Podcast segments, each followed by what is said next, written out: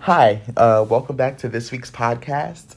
Uh, this week's podcast is going to be really uh, is going to be a tad different as I'll be redoing a former, well, a past uh, podcast that I've done before.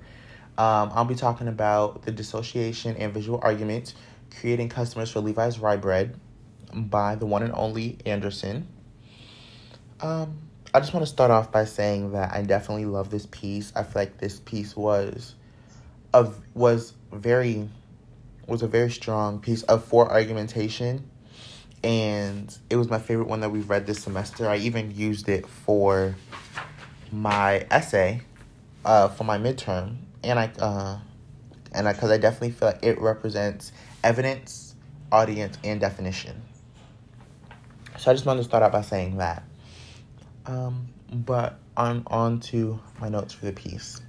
So growing up, I vaguely remember hearing of a Levy's rye bread. Like I remember hearing about it when I was maybe six. Like I remember hearing about that, especially being in New York. Um, and it's and with the piece, you know, it starts, it sort of starts out like a story. And I like that, you know, it makes me want to visualize what's going on. Uh, I do like that you don't. It's not inclusive with you know Jewish people to have you know the Jewish rye, like you can be whatever race, whatever religion, and you know you're still accepted at Levy's. Um, and the ads did seem very interesting, and I noticed and I noted that back then that the ads they definitely had to be controversial. And I said they had to be controversial because, you know, we're talking about the 1960s if you weren't really a Caucasian man, then you were really looked down upon at that time. No matter what your race was, your gender, or your religion, didn't matter. Uh, so I definitely, I could definitely see, you know, having a black, a uh, little black boy as on the ad, or a Chinese man, or you know, just an Indian woman being on the ad for Levy's, it was probably like, wow, like, like what the heck is going on? Uh, and I did, I definitely do agree when when Anderson uh, talks about appearance over reality.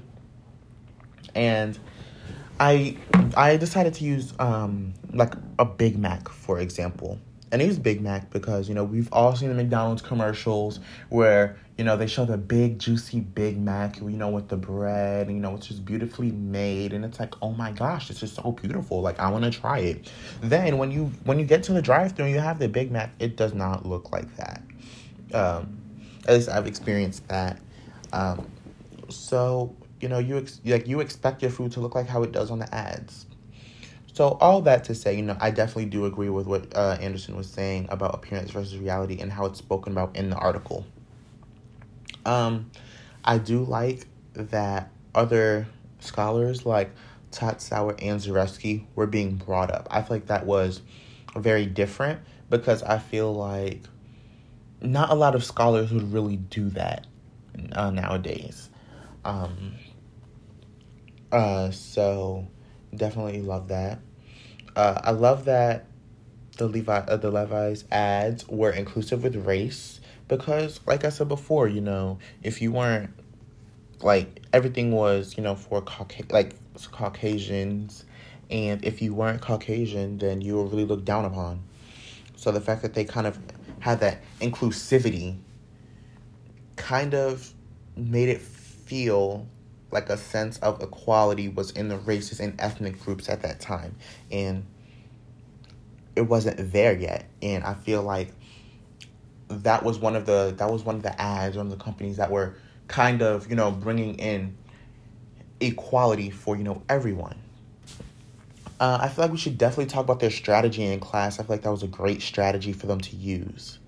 Uh, i definitely do agree with brett schneider's uh, statement that says that it changed how people saw Jews. Um, I definitely, definitely agree with that one.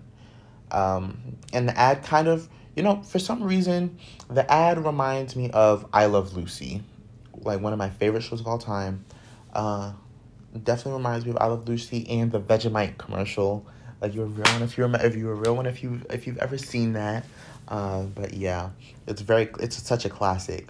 Um, I do see uh, Levy's inspired parodies on social media sometimes, actually, and I never really understood it until now. Um, and I do agree. The in inherent was uh to the intent. I'm sorry, was to sell bread, but they accomplished something way more powerful, and the image definitely speaks louder than the text. All in all, about the article, I feel like it was a great article and Anderson did an amazing job talking about it. It definitely opened my eyes to what was going on, you know, back then and now and how much has changed and over, you know, Levy's Jewish rye bread, you know? Um but yeah, those are my notes. That's uh, those are my thoughts. So, thank you.